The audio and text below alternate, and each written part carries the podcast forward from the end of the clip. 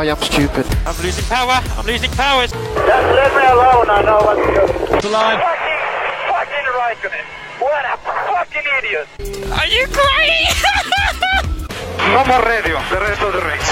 Smooth operator. Smooth operation.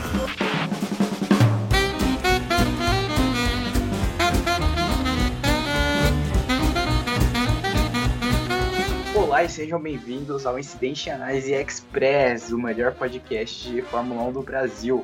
Hoje a gente vai fazer aqui um podcast rapidinho só para comentar as nossas impressões do teste livre do Bahrein e as expectativas para o final de semana. Então já vamos começar direto. Marcelão, o que, que você achou? Eu tô preocupado, cara. Tô triste, eu tô. Eu não tô dormindo mais, tô fumando 20 derby por dia, eu nem fumo cigarro. Meu time tá na merda! Esse que é o problema agora. Tá na merda. Não é vai dar merda. Tá na merda, exatamente. Tá na merda. Melina, fala pra gente o que, que tá na merda, Melina. Eu quero falar, eu não sei- eu não tenho forças pra isso. Gente, se vocês ouvem o Incidente Análise, vocês provavelmente ouviram o Marcelo falar no episódio que a gente é, mencionou um pouco sobre os, os novos carros, que a McLaren tá com um approach, um design muito diferente dos outros dos outros carros. Então, a nossa previsão era ou vai dar muito bom ou vai dar muito ruim. Só que assim, pelo- pelas duas primeiras sessões de teste de treino livre, deu muito ruim. Sabe quando você faz uma prova de vestibular? Aí você chega assim, ah, gente, aquela questão lá difícil era C, né? Aí o outro fala, não, era A. Ah, era A, eu coloquei A, coloquei A. Aí o outro, ah, coloquei B. Mas ninguém mais além de você botou C? Eu Que acho que que a McLaren foi, foi tipo, ah, vocês fizeram a questão do verso? Ah, mas que verso? Que versinho. né? Exatamente. Exatamente. Então, assim, gente, mas agora vamos falar, de- vamos falar no geral, uma previsão que aconteceu. A gente tá gravando esse episódio na sexta-feira à noite, dia 18. A gente ainda não assistiu a qualificação e nem a corrida. Ou seja, tudo que a gente vai falar aqui pode estar completamente errado amanhã e domingo, mas essa é a graça do negócio, é falar besteira em rede nacional. Então, o que a gente pensou em fazer? Vamos fazer uma análise. Olha, eu nunca, eu nunca torci tanto por estar falando besteira e que, pra, e, que, e que amanhã a gente esteja completamente errado. A gente vai fazer uma análise do Free Practice 1 e 2. O que que isso significa se vocês assistirem o episódio de é, guia introdutória da Fórmula 1? É só práticas em volta da pista, cada equipe faz o que quiser, não tem regra, não tem volta. Então, assim, a gente tá fazendo isso aqui baseado em nada, tá? Apenas o que a gente acha que tá acontecendo. Porém, O que a gente acha que tá acontecendo não é muito bom. é, e de maneira geral, eu falar pra vocês assim: é, o que, que os pilotos falaram, o que, que a gente sentiu vendo o que eles testaram ali. Os carros esse ano estão bem legais, teoricamente, porque aparentemente é, melhorou bastante a questão do, do, do arrasto, né? A questão aerodinâmica do carro, não conseguir seguir do carro da frente de maneira fácil. Então, pelo que eles estão falando, talvez a gente tenha facilidade em ultrapassagens e corrida roda a roda, isso vai ser legal de ver. É, algumas coisas aparentemente ainda estão se mantendo, que eu diria que são ruins, né? Que é essa questão de termos pelotões distintos na Fórmula 1. Ainda teremos o- pelotão da frente, que esse ano vai ser as mesmas três de sempre. Ainda teremos o midfield. Ainda teremos equipes que estão tão ruins que ninguém lembra que elas existem até elas serem ultrapassadas no primeiro lugar, sabe? Isso é um pouco ruim ainda. A gente esperava que. A gente ainda não sabe o quanto que o midfield e o topo vão ficar próximos um do outro, né? Mas dá pra ver claramente que a distância entre o, o midfield e os carros da frente existem. Não tá, não tá, tipo, a utopia de 10 equipes se batendo e todo mundo em igualdade ainda não aconteceu. A gente sabia que isso não ia acontecer. Mas dá pra tirar positivos disso. Então, assim, é, estamos animados pro que vai acontecer amanhã. Os carros, eles estão mais difíceis de pilotar. Isso, por um lado, parece ruim, mas é uma coisa boa. Porque tira um pouco mais de necessidade do piloto mostrar que ele entende o carro, entende a pista e consegue se adaptar às condições da pista de maneira mais rápida, né? Que é. Ele, isso re- é, recompensa o melhor piloto. E eu acho que é, a gente tá indo pra uma temporada que, se tudo caminhar pelo que os testes estão mostrando, a gente vai ter histórias bem legais de drama sem precisar de Drive to Survival no final dela. Porque vai ter equipe boa caindo, equipe ruim voltando, equipe com problema técnico tentando ressurgir no meio da temporada, equipe que a gente tem que ver como que vai. Se vai manter o mesmo padrão a temporada inteira. Então, pelo menos assim. Estamos, estamos com a perspectiva de uma boa temporada pro entretenimento. Sobre uma análise mais técnica agora, a gente pode ver que, como a gente falou, vai ter esses pelotões, né, de primeiro, midfield e tudo mais. A gente percebeu que a Red Bull e a Ferrari estão dando um ritmo bem parecido. Só que a Red Bull continua com uma distância grande entre o primeiro piloto e o seu segundo piloto, né, o Sérgio Pérez e o Verstappen.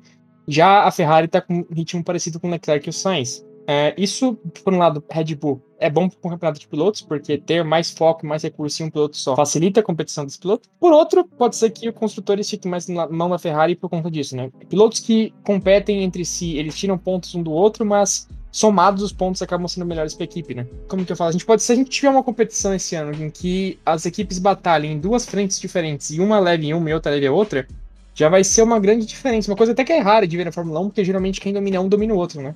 Então vai ser legal ver se esses, esses approaches diferentes eles realmente se concretizem numa competição ampla em duas frentes. Sim, inclusive o que aconteceu é, no ano passado, que como a gente falou, como vocês devem ter visto, a Mercedes levou construtores e a Red Bull levou o de pilotos, era uma coisa que não acontecia há bastante tempo. Geralmente era Mercedes levando, levando os dois. É, então, inclusive, está sendo uma, uma previsão de analistas internacionais da Fórmula 1 é, eu já, já, vi, já vi previsões desses analistas de que é possível que o Verstappen defenda o título e seja o campeão de pilotos de novo, mas que a Ferrari leve os construtores. Enfim, o, o Checo Pérez é um ótimo piloto, mas a gente sabe que muito, na Red Bull a posição de primeiro e segundo piloto é muito bem definida. Então, é para a Red Bull levar os, os, construtores, teria que ser uma dominância muito grande, como foi a da Mercedes, com o Bottas e o Hamilton. Mas é, com um pouco mais de competição é difícil de ver a, a, Red Bull levando os construtores, mas pelo ritmo que eles mostraram, o, o campeonato de pilotos novamente seria possível. O que a gente conseguiu ver também é que tem duas gigantes aí que tá meio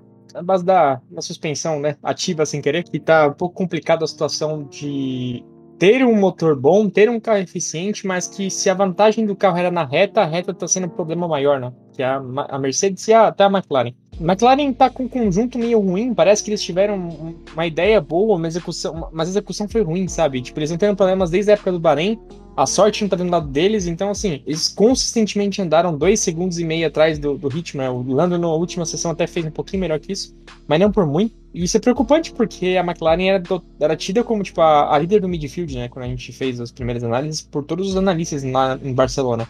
E chegou no Bahrein, a equipe foi pro palo. E isso também, a Mercedes, muito se dizia que se eles tivessem arrumado o problema de porpoising, né? Que é o carro ficar indo pra cima e pra baixo na hora de uma reta, eles iriam ter o melhor carro da, da competição. Mas a gente viu que ele não melhorou. Eles não arrumaram. O porpoising continua, e continua forte, tá difícil. Eles testaram dois modelos de assoalho diferentes, um pro Hamilton e um pro Russell. O do Russell foi melhor, mas não por muito, ainda correu consistentemente atrás da Ferrari e da Red Bull. E aí até teve entrevista do Russell falando que a Mercedes pode chegar atrás da Haas. Ok, eu não concordo com essa informação. Calma, vamos, é, eles, vamos, eles, é. eles, eles, eles, fazem assim, eles jogam a expectativa é. bem lá embaixo, porque aí se eles saírem, tipo, em quarto, quinta, fala, tá vendo? A gente falou que ia ficar atrás da Haas. Quarto, quinto, tá ótimo, tá ótimo, tamo, tamo na vantagem. Esse, esse que, é o, que é o jeito da Mercedes. Tudo bem que a Haas não tá em último, né? Em último tá a Alfa Romeo lá, isolado. Não, não, é, não, não, a Williams. A Williams, a Williams foi em último. É? A Williams. Eu acertei na minha previsão, não sei se eu cheguei a comentar aqui, mas a minha previsão era que a Williams seria a, a equipe mais fraca Principalmente pela dupla de pilotos dela, que assim, tem muita gente que gosta do Alex Albon, mas para mim ele nunca foi nada especial. Assim, não, não é um piloto ruim, não é um cara que não. Vamos criar uma, uma, uma, uma instituição, um incidente de análise. A partir do último episódio que a gente fez, Marina, você falou que o, o Ocon tem que ser o mínimo possível pro cara ser passar na Fórmula a linha, a linha de Ocon. É, no, no, no, na métrica Ocon, o Albon tá acima ou tá abaixo? Pra mim ele tá abaixo da, da métrica pronto, Ocon. Pronto, ele é menos pra que o Ocon. Pra mim, ele tá abaixo. E, e ex exatamente por isso. A, a Haas. A Haas não, perdão. Eu tô acostumada a falar mal da Haas. Quando eu vou falar mal de outra equipe, eu fico meio perdida. A Williams tem dois pilotos abaixo da métrica Ocon. Aí fica complicado. E a minha aposta era que, apesar, de, apesar deles, terem, deles terem melhorado ano passado, com uma. Eles melhoraram muito por conta do George Russell. Ok, o Latifi teve umas performances melhores, mas nada que nunca, che... nunca chegou aos pés do Russell. E a minha aposta era que eles iam cair de novo, e aparentemente foi o que aconteceu. Porque assim, Alfa Romeo não tem nada de especial, não tem nada de especial, mas tem o Bottas, querendo ou não. Ok, não, não brilhou na Mercedes, mas ele é um piloto competente. Ele não sabe escalar pelotão. Então eu não tô esperando performances muito boas dele. Mas assim, ele é um piloto que ganhou corridas, que correu muito tempo no melhor carro do grid, então ele tem conhecimento. Agora a line-up da Williams tá muito fraca pra esse ano. E, e, não só isso, né? Eles foram a única equipe que não testaram em 2021 o composto de pneus que eles iam usar em 2022. Ou seja. É, é um pouquinho importante, né? É Testar um importante. os pneus que vão mudar radicalmente de uma temporada pra outra. Sabe? É, ah! Amador Futebol Júnior, velho. Até a Haas fez isso. Sim, tipo assim, a Haas, é, a Haas, é, a nossa linha de. É, é, é. o Ocon das equipes, né? Tipo. Não, a Haas, a Haas. É que ela já tá. Enfim, né? A Haas. A gente tá com raiva dela, mas a gente tem, tem que lembrar que ela já, já foi uma boa equipe, né? Eu fico meio naquela. Já, já foi quinta no midfield. Exato. Aí a gente fica naquela, né? Enfim.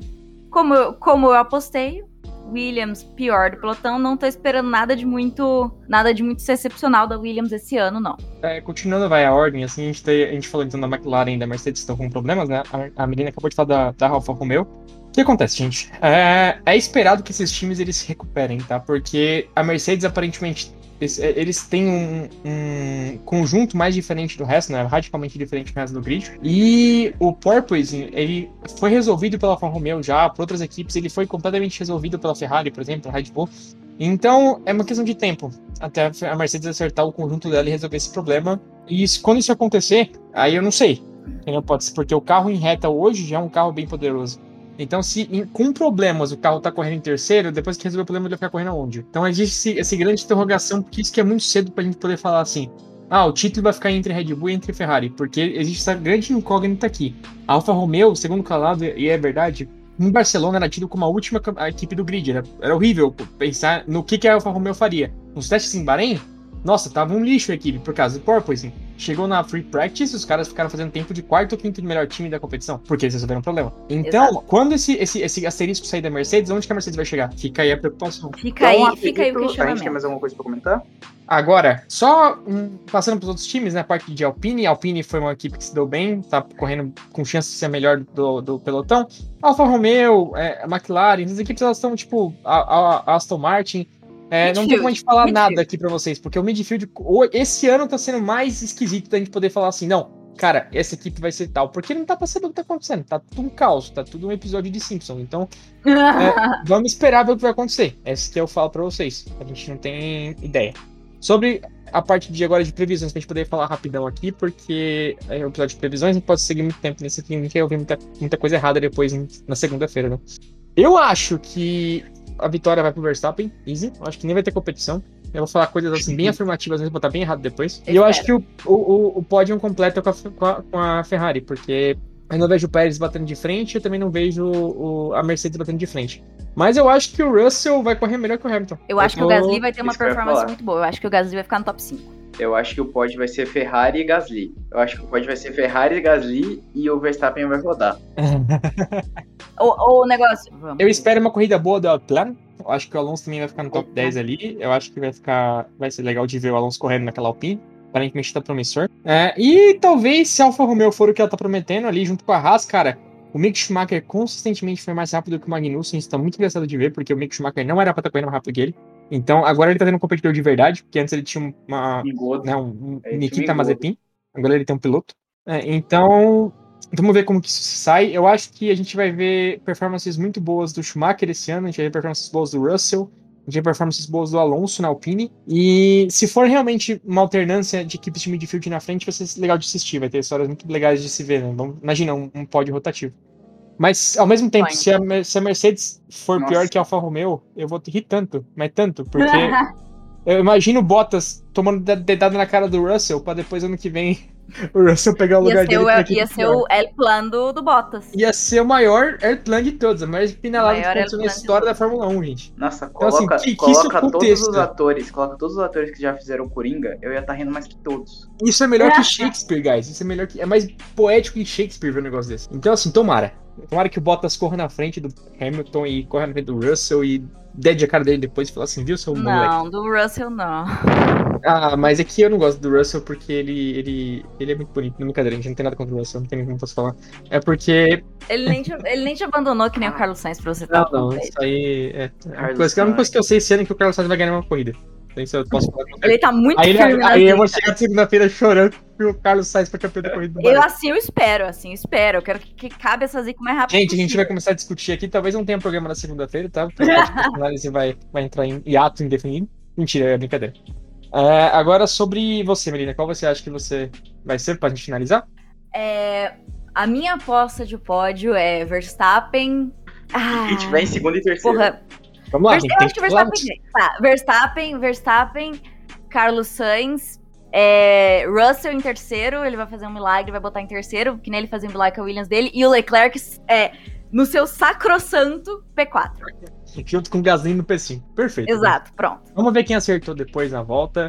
Façam o fantasy de vocês, não esqueçam de competir com a gente na liga. A gente tem 22 times já, ficou legal pra caramba ver como que isso aí vai para os próximos dias. Qualquer coisa que vocês queiram falar sobre, de, fa- achem a gente nas redes sociais. Pode underline incidente, estamos no Twitter, estamos no Instagram. E uma boa corrida a todos. Finalmente Race Week. Finalmente, rapaziada. Race Week, gurizada. Até segunda, pessoal. Até, tchau, gente.